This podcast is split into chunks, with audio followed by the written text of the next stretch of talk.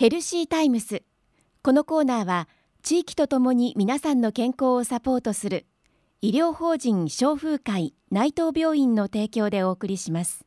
さて今日は医療法人消風会内藤病院の理事長でいらっしゃいます。内藤久則先生にお話をお伺いします。先生よろしくお願いいたします。お願いします。先生はもともと消化器のご専門でいらっしゃるんですよね、はい、今日のテーマは何でしょうか、はい、えー、今日はあお尻の話これをやりたいと思います。はい、えー、お尻、まあ、いわゆる肛門ですが、人生80年、365日、はい、いや1日1回使ったとしても、うん、3万回ぐらいはあ肛門を使います。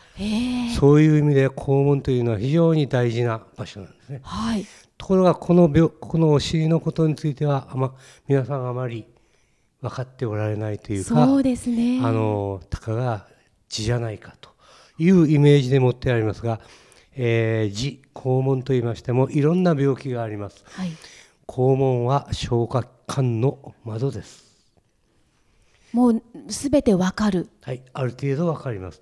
したがってお尻肛門に皆さんもう少し注意を持っていただいてまあ毎日毎日あの便所に行った後にやっぱり肛門便の状態そういうのを見ることも必要ではないかなと思います。でまあ、えー、痔といっても大体大きく3つに病気が分かれます、はい、1つはいわゆる痔ですね、はい、と2番目が痔瘻そして3番目が劣行切れ痔と言います。あなんとなくしか知らないです、はい、そうですね、はい、でですね、まあ、一つ一つ少しずつあのお話ししますと、まあ、痔というのは肛門の周りというのは血管が多いんですね。静脈層といいますがそこで力んだり力いっぱい力んだりしていくとそこに血が溜まってきます。うっ血します。それがだんだんだんだん膨れてくるのが痔なんですね。それが容易に外に出てくるようになったりすると、まあ、自覚ということになるわけであります。ところがこの自覚というのは痛まない。ただ出血するだけというのが特徴なんですね、はい、ところがもう一つの字にもまた外自覚というのがありましてこれは肛門の外にできる字なんですね。これは痛みがあります、はいはい、でボクッと膨れてくるんですね。でこれは何かと言いますと血の塊ができてるんですね。血栓と言います。でこれは痛いだから字の中にも痛くない字と痛い字。こういうふうな2つのタイプがある。そうなんですね、そもそも予防するためにはどうしたらいいっていうのはあるんですか、はい、そうですね。やっぱり一番予防というのは清潔に保つ。肛門を清潔な現代はまあウォシュレットとかありますからああいうので肛門をやっぱり清潔に保つということは大事なことではないかなと思います。はいそれから便秘下痢を予防すると。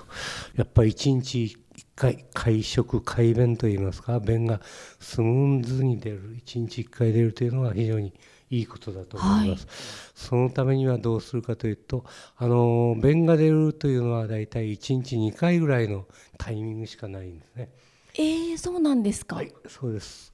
だからあの一番は朝ごはんを食べて30分ぐらいぐらいにの間に、えー、便所に行くというのが一番の、あの便通を良くするコツですね、はい、これを皆さん私たちはゴールデンアワー、えー、はい、そう言っております。朝ごはんの後がゴールデンアワーだったとは。だから食べてすぐ会社し学校にとかいうのはよくないですね我慢しちゃうからですか、はい、そうです。なるほど。そしてやっぱりあの出る出ないにかかわらず必ず便所に行く。30分した、まあ、そういうふうなあの排便の管理というのコントロールというのは、まあ、日常生活の中で続けることが一番大事なことだと思いますね。はい、はい、他には時間帯ありますか？えー、朝と夕方だと思います。その大腸いい血腸反射といいますか胃が張ってくるって大腸が動き出すというのは1日2回ぐらい。1回から2回しか起こらない。その間に出さないとやはりダメになりますね。そしてやはり便意があったからといってやめるのは良くない。やっぱ便意があったらすぐ便を出すというのが大事だと思います。はいじゃあもう忙しい仕事してらっしゃる方とかもちょっと手を止めて、はい、そうです。トイレに行かないと。行きたいなと思ったらやっぱすぐに行くというのが大事なことではないかな。と、ね、はい。今日は医療法人消風会内藤病院理事長でいらっしゃいます内藤久則先生にお話を伺いました。先生ありがとうございました。じゃありがとうございました。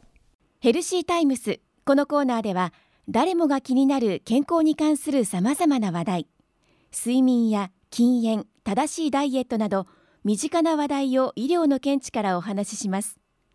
また久留米大学のがんペプチドワクチンの話をはじめがんに関する最先端医療についても解説していきます。健康な生活は正しい知識から。来週もぜひお聞きください。ヘルシータイムス。